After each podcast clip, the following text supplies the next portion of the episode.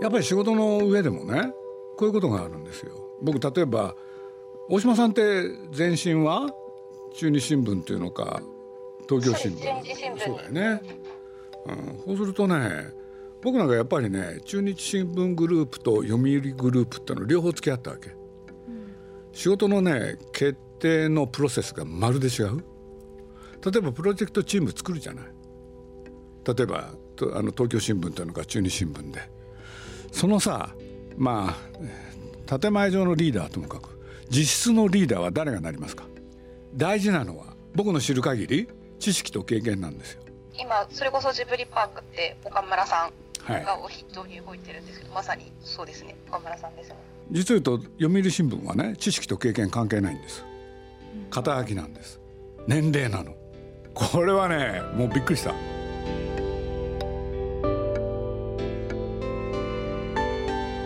鈴木敏夫のジブリ汗まみれ。今週も先週に引き続き汗まみれ in 名古屋。名古屋について語ります。をテーマにお送りします。出演は山下美月さん。金城学院大学准教授の磯部純葉さん。ジブリパーク社の大島真紀子さん。スタジオジブリの橋田真さん。櫻井玲奈さん。そして鈴木さんです。まずはこんなお話から。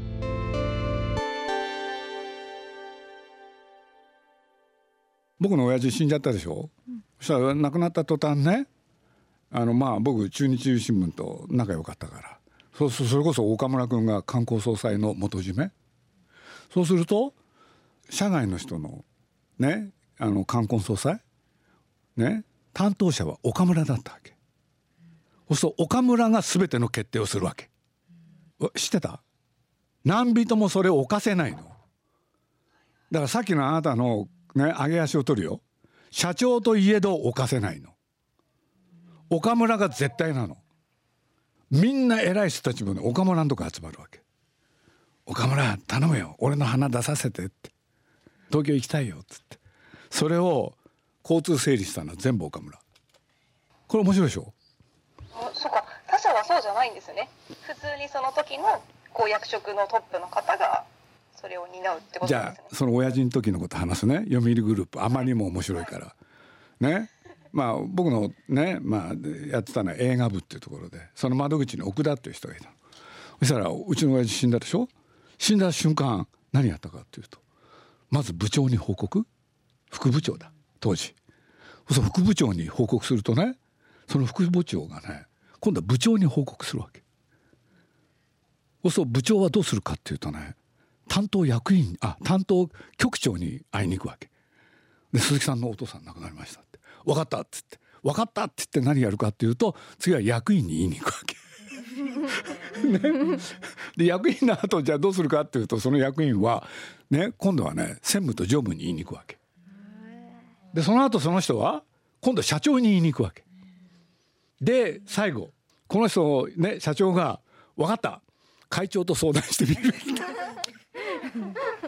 これがねあの読売グループなのよ。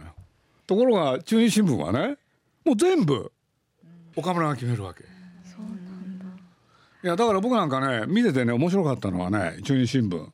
プロジェクトチーム組むとねまあ冷静に考えるとだよ。必ずその案件に関して知識と経験がある人がリーダーなのよ。実質の。その名前だけのリーダーもいるよ。でもそれはねお飾りなの。しょうがないから。だから僕はね例えばジブリの中で僕はまあ名古屋の前だから、ついねある時作品作る時にね制作っていう部署があってそこのね一番若い女の子をリーダーにしたの。ね、だってその子が一番ねこの作品には向いてると思ったわけ、宮崎駿との関係その他で。これ大揉めに揉めるんだよね。俺のいないところで。わかる？ね？ほれなんであいつがねリーダーなんだっつって。冗談じゃないっつって。だ。ってその子が一番ね皆さん宮崎駿と喋ってるし、ね、その相談相手になってんだからその子がやった方が合理的なのよ。でもそれはね東京じゃ通用しないの名古屋のやり方だったんですね鈴木さんのやり方。俺は名古屋のやり方やってるんですね。俺も 後で分かったの。なんでみんな怒ってんだろうって。いや普通やらないですよ絶対。あれ別にねびっくりさせようとかするんじゃないの？わかりますわかります。まあ実質本位の人だったら鈴木さん思ったんだけど本当に名古屋のやり方なんですね。あの東京新聞さんと今僕がジブリパークとジブリ展を関わってるじゃないですか。でも実質的なリーダーはここにいる大島さんなんですよ、だからね。全部自分で仕切ってるんですよ。だから全て。それはもう完全に東京じゃありえないことありえないでしょ。東京新聞さんが主催でやってるんだけど実質部長がいるんだけどあのあの森さんって女性が仕切ってるんですよ。基本的に。でまたその下であの男の子がいるんだけどじょなあのがもう一人やっぱり女性が仕切ってるんですよ。だからやっぱこの展覧会はほとんど女性が仕切ってるんですよ。だからねそれがうまくいく方法なのよ。うまくいってるんですよ。だからね俺がまあちょっとじゅ自分のことでちょっともうペラペラ喋っちゃうけれど結婚しようってねなってその相手は東京の人だったわけ、そしたらおふくろがね何考えたかって言ったらまああのおふくろはね反対も何もしないわけ。まあトシちゃん選んだんだらしょうがないいいじゃんって言って。でその後一番大事なことね。いよいよね結納しようかってことになったで東京へ来るって。でその間親父もおふくろも一切東京来てなかったからそしたらおふくろがねちょっとお母さんに相談したいことがあるんだよねってわけ。相手のね。で何って言って「結納って面倒くさいんだよ」ってわかる？いろいろね持ってかなきゃいけないものがあるんだと。あどうしようかなって。でねお母さんに電話するわけ。でいろんなね結納に伴ういろんなものがあるじゃないですか。ってでおふくろがお母さんに言ったのは「すいませんけれどそちらで買っといていただけませんか?すごい。」ね？あもちろんお金は私が払いますので。だからこれすごい的な順番持ってくれる。もうそっち。本当はみんなそうしたいですよね、多分。でもうちのおふくろ全部そうだったよ。だから向こうの親もねなんかなかなかのお母さんだねって言って。どうですか大島さん？私の母があの旦那さんのお母さんをちょっと圧倒してるところはちょいちょい見受けられてますね。ということなのよ。まあだからだから名古屋が元気に見えるのもあるんですね。だから特にね不景気な時代はね、女性がね上の方が絶対いいに決まっですよてるね。本当本当。不景気な時にね男ってバカだからいろいろ考えるじゃんでそれがマイナスになるのよロキ。はい。考えちゃいけないのよどう？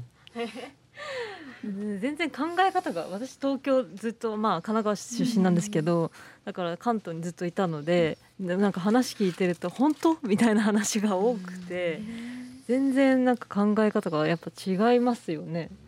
どっちが偉いかって問題なの？うんやっぱ名古屋最高ですね。名古屋がいいですね。結婚する人は名古屋の人がいいとかあるんですかやっぱり？いやないですけど、きっとあの私両親も祖父母も見てるので、私が尻にしきたい。多分そうなんんそれは絶対成功あそれがね夫婦円満のコツよ、まあそうですね。うんだと思い。ます。はい。あもう先生になら、教えてください。そう先生私はね出身はね僕あのまあ東京出身の、うんうん相方とはいまあ生まれは名古屋だったんですけど、うん結婚してでも結果的にやっぱりそうですね家庭内はなんとなくその引き継いでますね。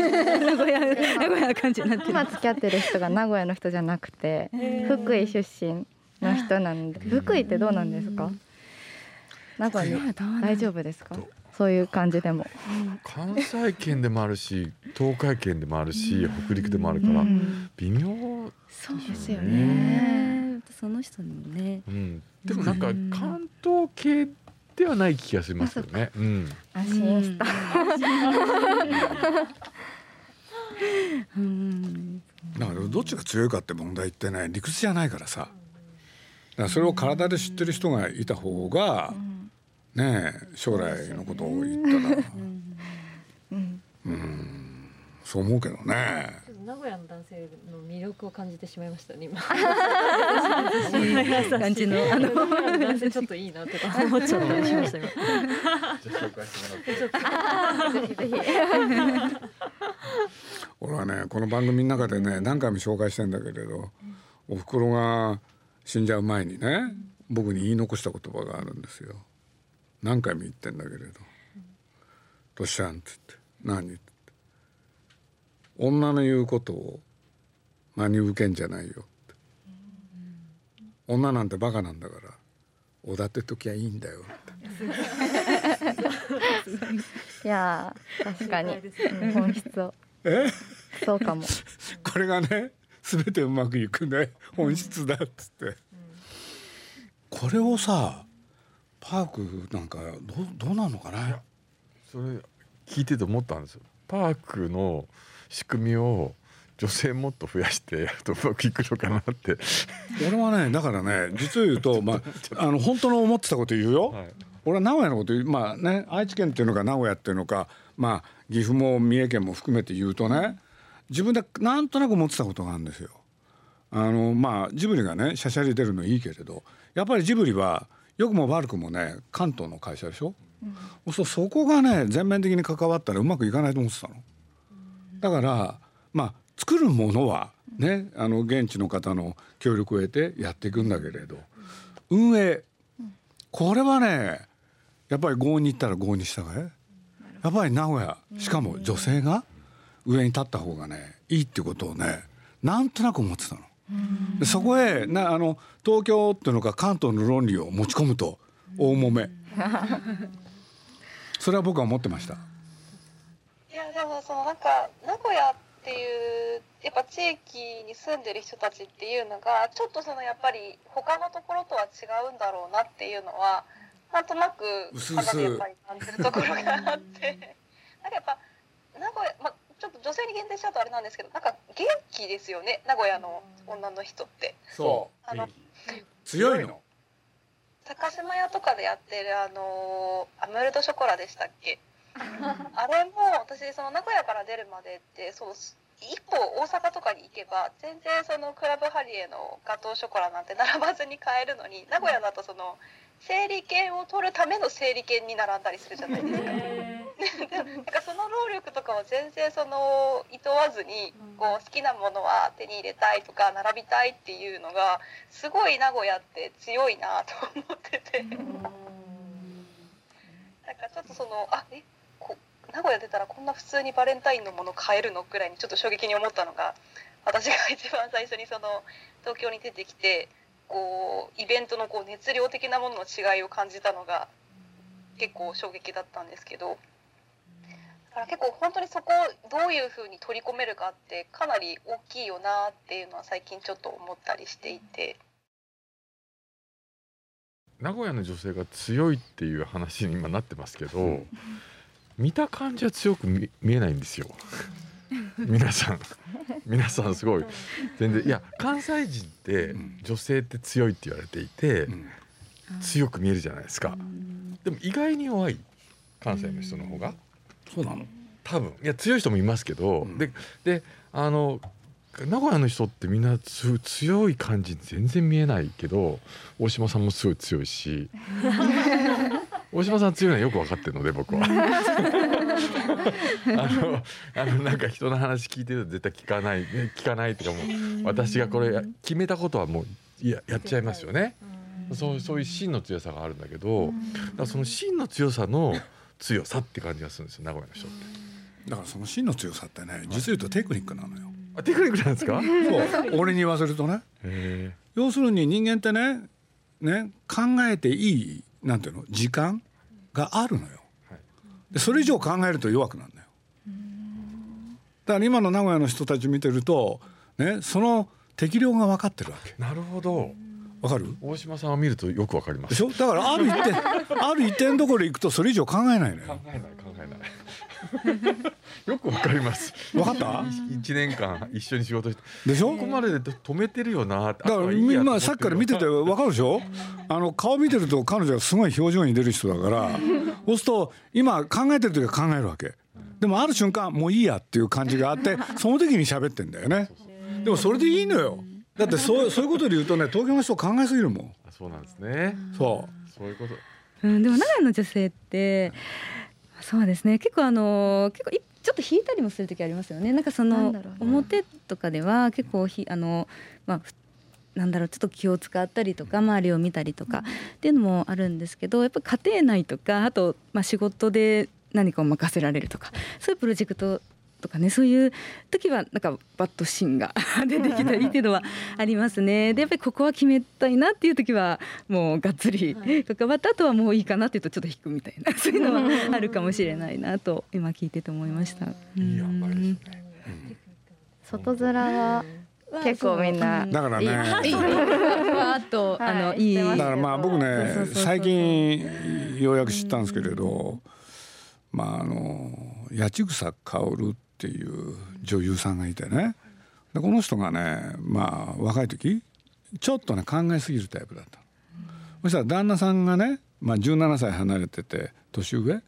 そしたら喧嘩するにも17も離れてると喧嘩しにくいでしょ、そうするとね自分がイライラしてもそれを共有してくんないわけ、そうするとまた頭にきてたりしたら、ご主人がねあのこういう言葉があるんだよって。知ってる？って言って中国に「うまうまトラトラ」って。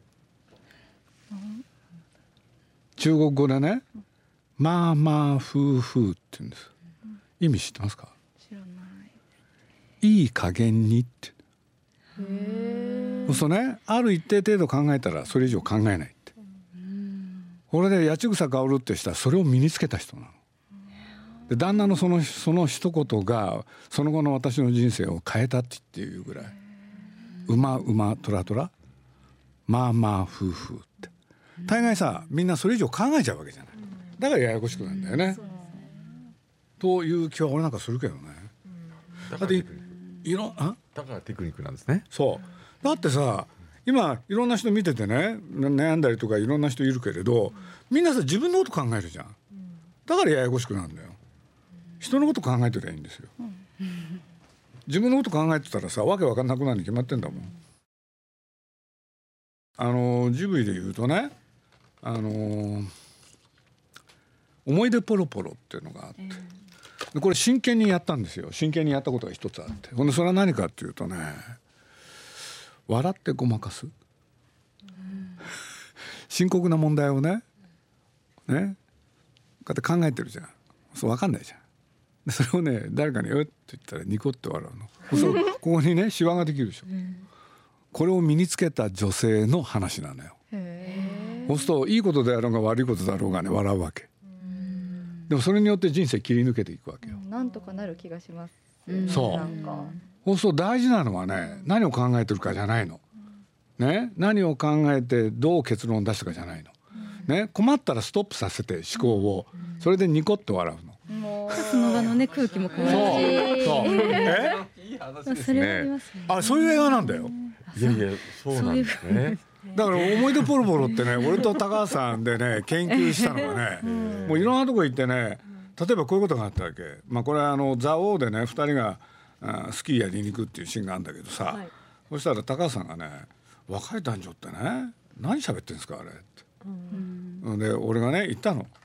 まあ大概若い男女っていうのはね僕は中学の時こうだったとかね私は高校の時こうでしたとかねそういう話してんですよって言ったら高橋さんがね「そんなくだらないことに時間使ってんですか?」って言い出してね。ね。俺で小学校の時どうだったかなんて今と何の関係もないでしょって言い出したの。これ正しいでしょ？本当に。だから高橋さんがね言ってたのはあ僕はね例えばっつって自分の女房がどこの小学校出たかなんて知りませんよっつって。これで威張り出してさ。そう。そうだったのよ。でねいろいろやってるうちにね日本人ってそうですよねって笑ってごまかす？っていう言葉を使ったわけじゃないんだけれど高橋さんが言いたかったのそれ。でもそれを身につけることによって人生っていうのは結構やっていける？うん。というのをねテーマにしようって。だからあのあの映画の中でね見てる人だと分かるんだけれどあの冒頭ね彼女はと田舎から東京出てあ東京でね一人一人暮らしって、そうするとねお姉さんと長電話するとかあるの、そうするとね高橋さんがなんと俺にね女性の長電話って話の内容はともかく何やってんですかね？って言い出したわけ。ね？だから俺なんか意外に言うわけよ。まあ当時だと電話じゃない。はい、そう電話線があるじゃない。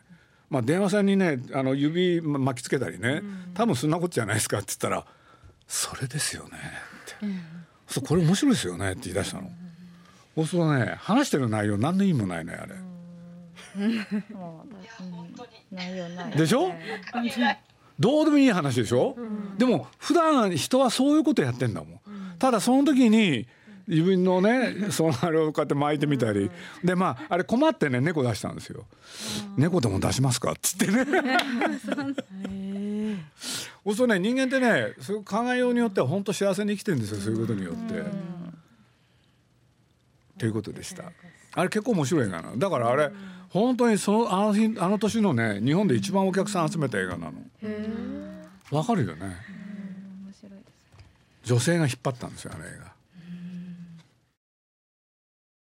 小学校でどうやって教えてんですか子供たち。どうやって、うん、楽しく。子供可愛いんで。はい元気にやってますよ。女の子に強くあれって教えてんの？どうなんでしょうね。教えてないのに小学校三年生だと？はい。教えてないのに？強いですよすでに。女の子がはい。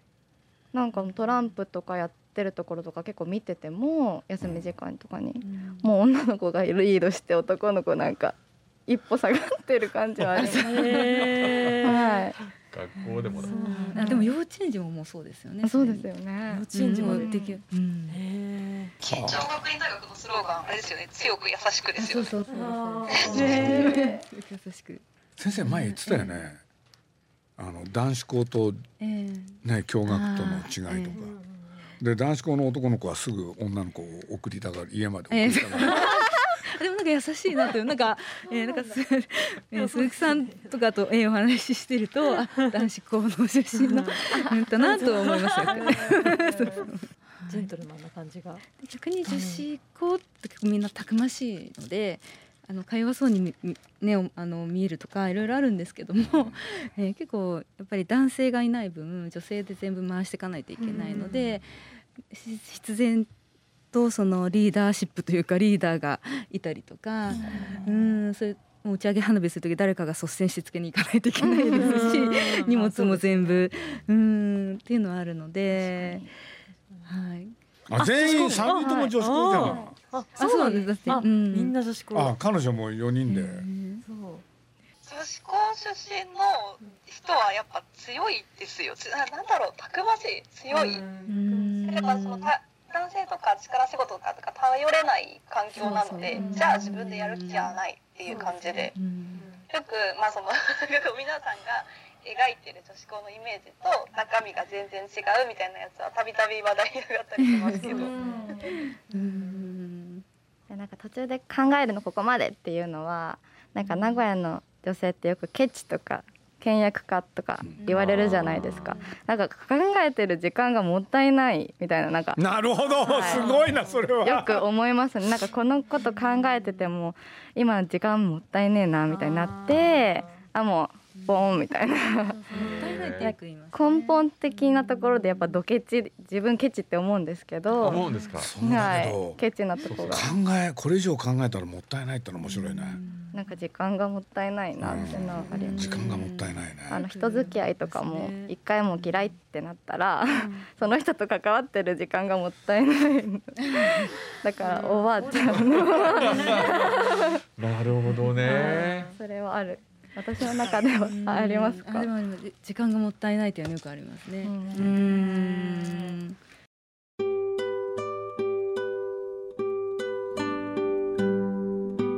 2週にわたってお送りしてきました汗まみれ in 名古屋。名古屋について語ります。いかがだったでしょうか？11月1日から愛知県愛・地球博記念公園森コロパークにジブリパーク第1期整備エリアがオープンします。自然いっぱいの公園内に散りばめられたスタジオジブリの世界で大散歩をしませんか？ジブリパークは日時指定の予約制。エリアごとに予約が必要です。来週もお楽しみに。鈴木敏夫のジブリ汗まみれ。